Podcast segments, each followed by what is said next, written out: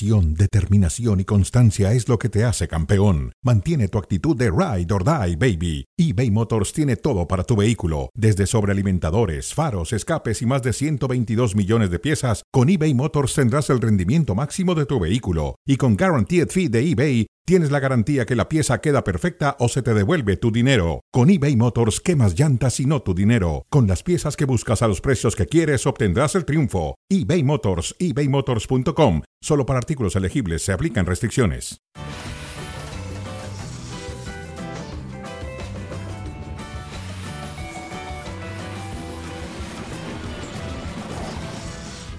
Hola, ¿qué tal? Estamos en Cronómetro.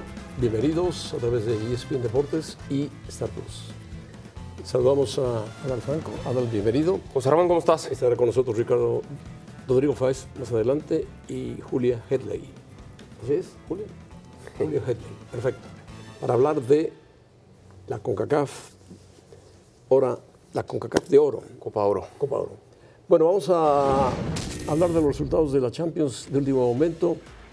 El PSV empató un gol frente al Borussia Dortmund, perdió 1-0, empató finalmente.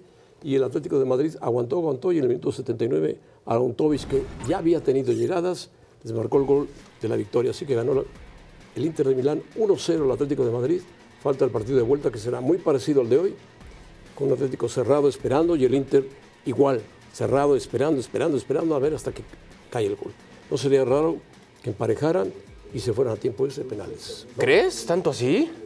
Sí, porque son dos equipos muy parecidos. Es cierto, es verdad. Son muy parecidos, José Ramón, coincido plenamente. Pero si tú revisas las nóminas, las plantillas, es superior el Inter. Sí hay una brecha, no, no abismal ni mucho menos, pero sí hay una brecha entre el Inter y el Atlético de Madrid. Y creo que el resultado no lo dice. Sí, pero no es una brecha muy grande, ¿eh? No, pero, pero existe, es un escalón. Existe, no es como el Real Madrid-Leipzig o el, No, no, no. o el Barcelona-Nápoles, ¿no? Y Nápoles con sus decisiones de correr técnico tres días antes. de Bueno, pues así está. El PSV empató de penalti, jugó el Chucky un buen rato, salió por ahí del minuto 70 aproximadamente y empató. El PSV la tiene difícil en la cancha del Borussia Dortmund. Bueno, vamos a enlazar. Vamos a primero a escuchar a Xavi y después vamos a escuchar a Rodrigo Fáez, que nos va a platicar sobre Xavi, el Atlético de Madrid y Mbappé, que ahora sí tiene datos y datos precisos. Barça es el, club más difícil del mundo, porque hay que jugar bien y ganar, hay que convencer, no vale un resultado de 1-0 en el minuto 90. Lo vamos a intentar. Espero estar en el grupo de los, de los Pep, Zidane, Confiado y lleno de optimismo, así sonreía Xavi en su presentación como técnico del Fútbol Club Barcelona. En sus primeros meses, Hernández ya era campeón de Supercopa y ganaba igualmente la Liga Española. Se termina la sequía del Barça, el campeón de la Supercopa. Y aunque en esta Champions también logró que el Barça volviera por fin a los octavos de final, luego de tres ediciones consecutivas sin conseguirlo, los malos resultados y los constantes pretextos hoy lo tienen en una situación totalmente opuesta a la que encontró a su llegada. ¿Realmente crees que lo que diga la prensa afecta directamente al juego del equipo? sin duda. Yo creo que les afecta demasiado lo que, lo que se, se dice en el entorno. Además de la prensa, Xavi también señaló hasta el clima como factores que deterioraban el juego de su equipo. Nosotros estamos acostumbrados a jugar sin sol, pues no estamos acostumbrados, estamos acostumbrados más a jugar de, de noche.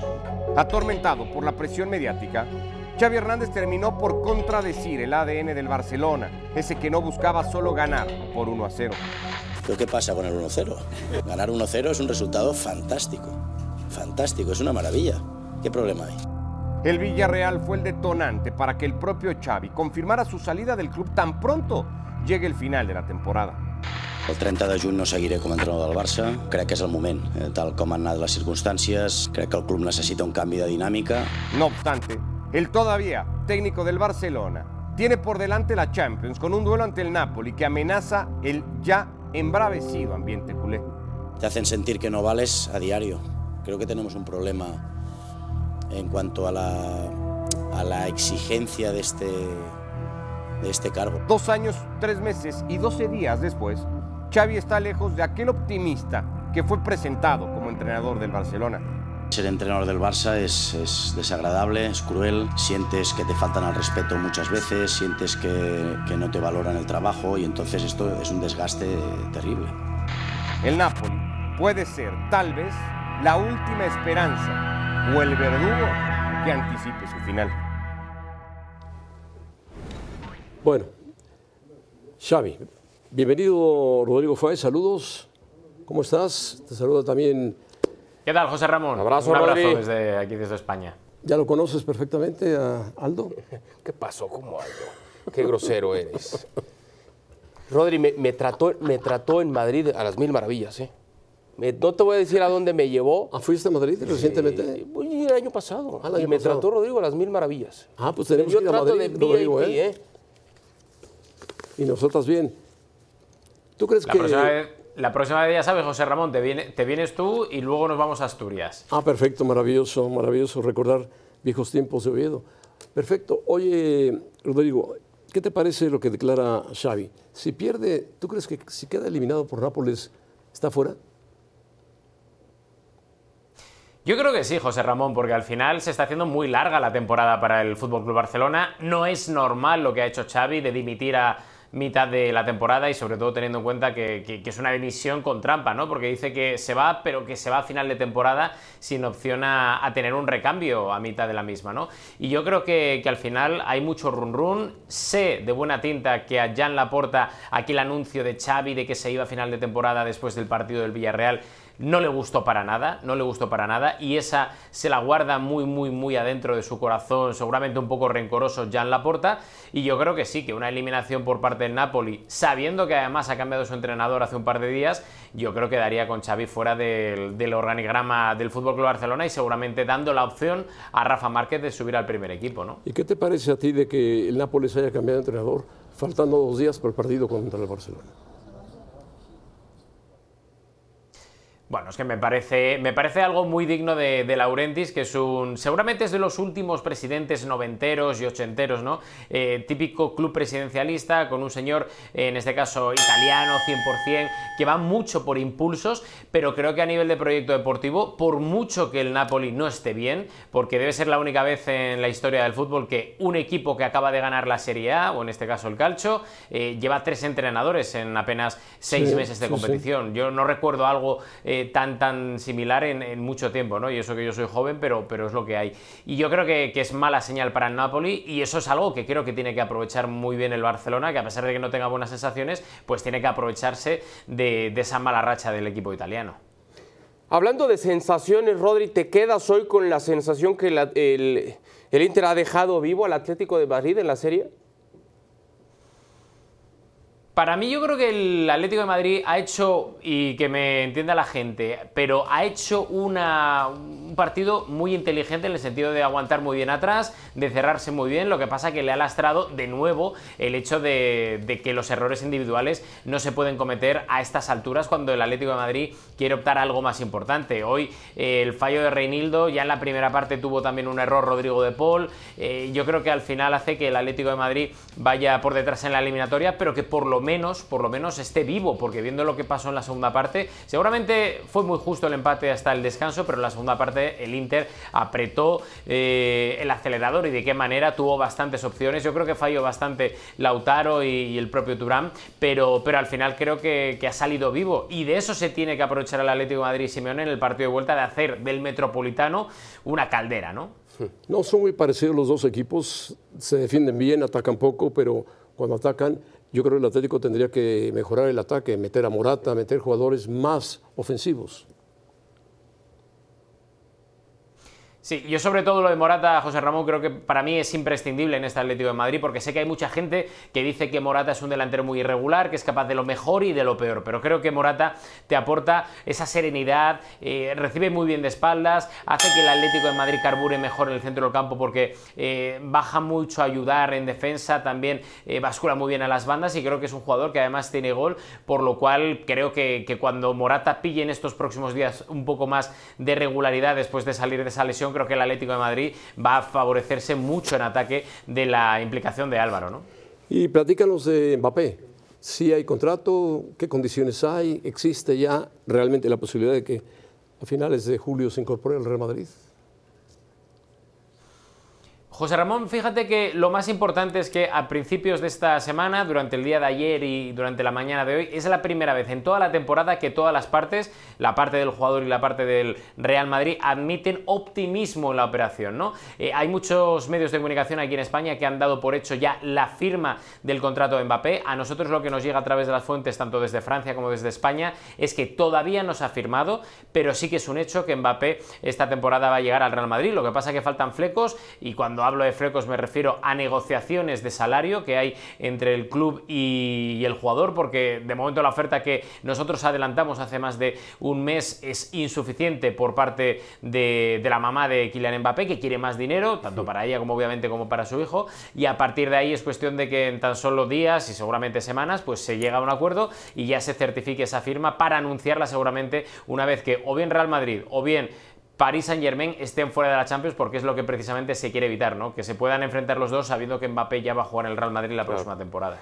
Rodri, y, se ha hablado también de, ese número 10 en el dorsal que sería para, para el propio Kylian Mbappé. Tanto se ha dicho también el tema de, de Luka Modric que podría ocupar el dejar o retirarse de las canchas para formar parte entonces del cuerpo técnico de Carlo Ancelotti si es que decide dar fin a su carrera o bien toma la determinación de otro equipo.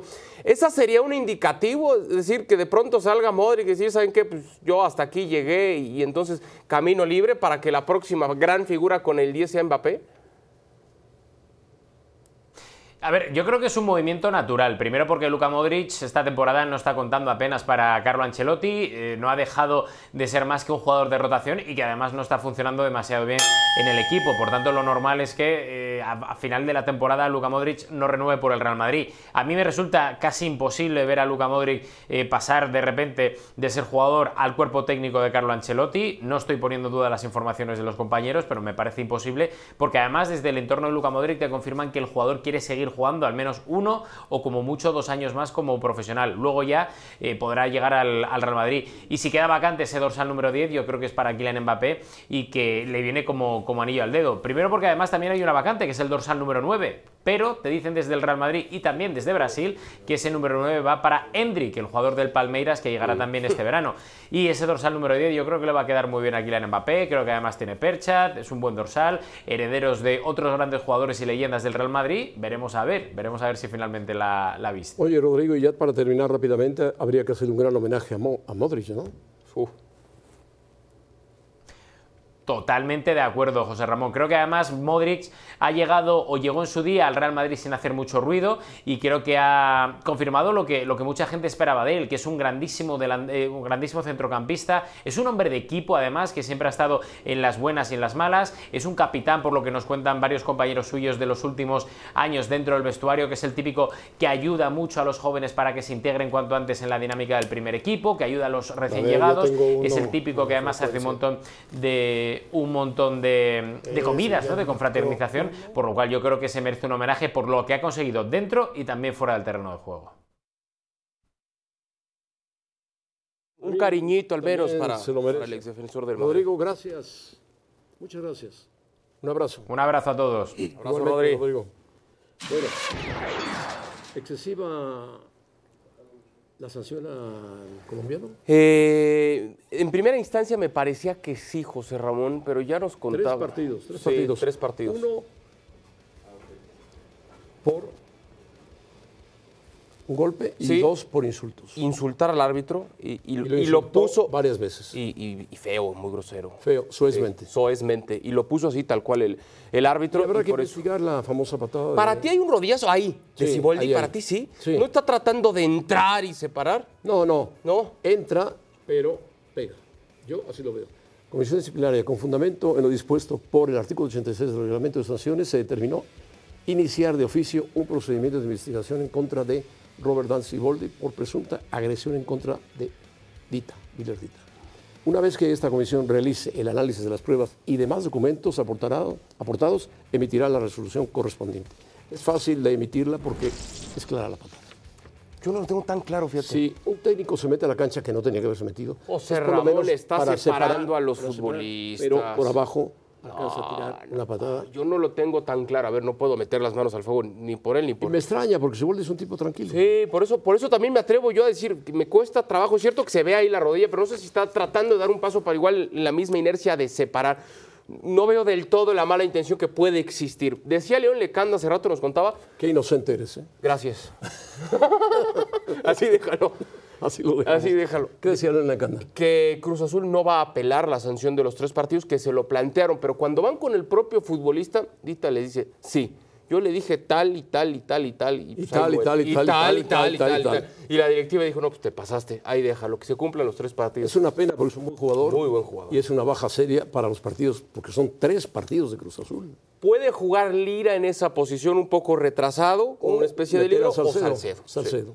Yo creo que van a meter a Salcedo. Sí, cualquiera de las dos puede funcionar. Pero bueno, las Chivas, las Chivas juegan hoy frente al Necaxa que no pierde el Invicto. campeonato. Va invicto. Sí. Empata en los últimos minutos, pero empata el partido. En los Chivas últimos tiene minutos. que salir a ganar el día de hoy si no quiere desprenderse del grupo que va en punta. Es cierto, dejó escapar una gran posibilidad de esa lucha en el empate con Mazatlán. Sigo pensando que hay dos problemas con Guadalajara. El primero es un error por parte del Tala, ya está, se equivocó y se equivocó feo. Pero el que para mí es peor de todos, José Ramón, es que cuando ves que te están atacando y llegando y que el empate es inminente, no hay un futbolista de los que estaba en la cancha con la personalidad, con el salido, liderazgo. habían salido del José campo. Ramón, pero hay otros en la cancha de Chivas que ya tienen varios años jugando, como para que se fueran con la pelota al córner, se tiran al suelo, hacen tiempo, un poco de oficio. Yo estoy de acuerdo, pero ¿quiénes estaban fuera? Estaba El Pocho, Pocho salió, Guzmán, el Piojo salió, Piojo salió, Marín jugadores salió. claves, esos dos que son los que pueden llevarse la pelota al tiro de esquina y hacer un poco de tiempo o provocar una falta, pero no lo hicieron porque con el 2-0 el Guadalajara le dio la iniciativa al equipo. Claro que no le marcaron un penalti clarísimo, es verdad que pudo irse en lugar de 2-2 3-0. Sí, señor. Pero así es el fútbol. No, pero de esto tiene que. Y eso es lo que me gusta de Gago. que en, en lugar de salir y decir, es que era penal, es que no nos marcaron, es- aprendemos de los errores. Ya van dos jovencitos que cometen errores y dicen, es parte de la curva Así- de aprendizaje. así es, así pero, es. pero ya, ya que, Hoy que tiene aprenda. que salir a ganar Chivas, cancha difícil, la de Aguascalientes. Sí, señor. Difícil. Porque puedes ir ganando 1-0 y te empatan en el último minuto. Necaxa juega bien, ¿eh? Bueno, vamos a hablar de la Copa Oro W. Está Julia Hedley con nosotros y nos va a comentar todo lo que es la Copa Oro y estará acompañados en varios programas de ESPN.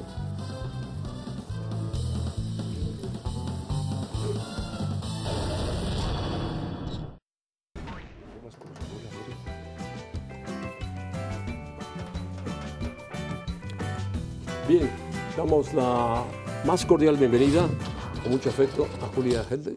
Julia, ¿cómo estás? José Ramón, emocionada y que sepas que es un honor compartir por primera vez. No, contigo. al contrario, para nosotros Nadal ya ha es un compartido honor. Ya, ya ¿lo honor. conoces? También es un honor. También es un honor. Bueno, Julia es una experta en el fútbol femenil y nos va a platicar sobre la Copa Oro. Nosotros le haremos algunas preguntas y ella seguramente contestará lo que, lo que ella quiere. Punto. ¿Cuál es el principal atractivo de esta Copa Oro? ¿Por qué?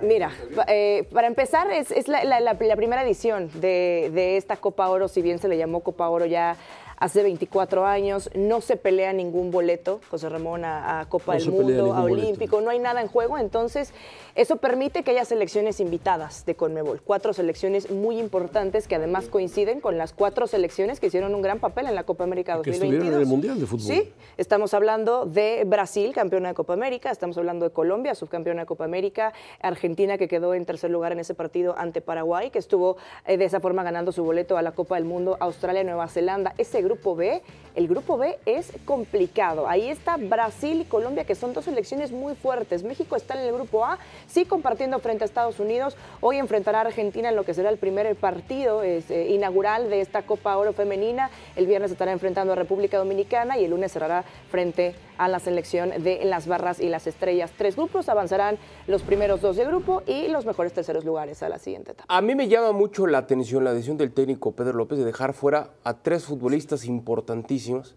Kenty Robles, Katy Martínez, Katy Killer y Licha Cervantes. Estamos hablando de las dos goleadoras. Yo no sé qué pasa por la cabeza de los técnicos cuando está una justa mundialista y dejan fuera a alguien. Siempre pasa, José Ramón Julia. Ahora decide Y dejar justo fuera. a dos que tienen muchísimo gol. Mucho gol. Y otra que tiene experiencia. Pero por europeo. otro lado, Julia, dices, bueno, está bien, hay que darte el, el justo valor porque hiciste Porque los un resultados, 2023 claro. casi perfecto. Casi perfecto. Los resultados ahí están y creo que eso es lo que da también la autoridad a, a- a Pedro López. Así está la tabla de goleo hasta el momento en el clausura 2024. Son 11 goles para Katy Martínez. Esto es después de la jornada 8.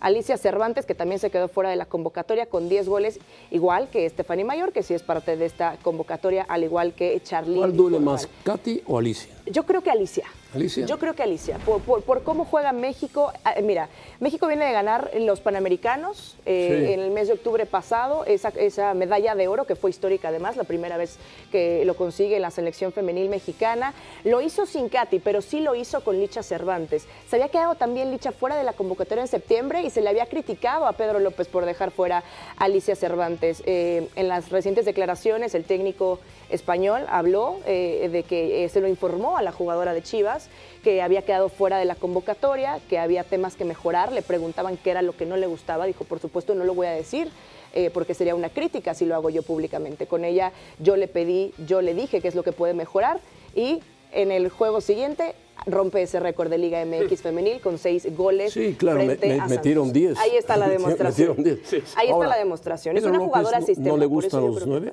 ¿Las jugadoras con el número nueve? Pues mira, está Charlyn Corral, eh, que también es una jugadora de muchísima experiencia en la convocatoria, que Tiene- regresó tiene además después de mucha 32, polémica, que se 33 quedó fuera de muchas convocatorias, Charlyn Corral. 32 años. 32 años. 32 años, Charlyn Corral. Eh, Kiana Palacios, jugadora del América también, que está en, mu- en un muy buen momento. Yo creo que es un tema de confiar en Pedro López y en lo que quiere para este sistema Bueno, de Pedro juego. López está pensando en los rivales que va a Como enfrentar. campeón de la sub-20 con España. Sí.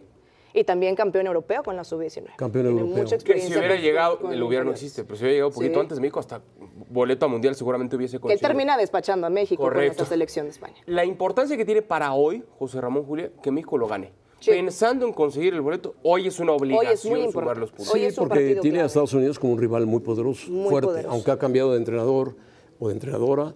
Ahorita está con una entrenadora interina en lo que llega Emma Hayes, que es una gran Emma Hayes es una gran entrenadora, La, mejor ¿eh? entrenadora Histórica. A, a- a nivel mundial, que por cierto se acaban de quedar sin Mia Fisher, la selección de Estados Unidos, y llegará Alex Morgan, la veterana, que ya no, ya no contaban con ella para esta convocatoria. Bueno, llega a, a llenar, a llenar ese lugar, gran jugadora. También en esa transición la selección de Estados Unidos, al igual que la selección argentina, en una transición importante con jugadoras que después de la Copa del Mundo, que hay que decirlo, fue muy mala, fue realmente un fracaso para la selección albiceleste, eh, pues dicen adiós, como Kenty Vanini, Robles, ¿por como no? Segundo. Kenty Robles, yo creo que también es un tema ya generacional y creo que sí hay jugadoras hoy Kenty en día Robles? en esa posición que son mejores. Karen Luna está recibiendo su primera convocatoria Kenty selección Robles, ¿qué edad mexicana.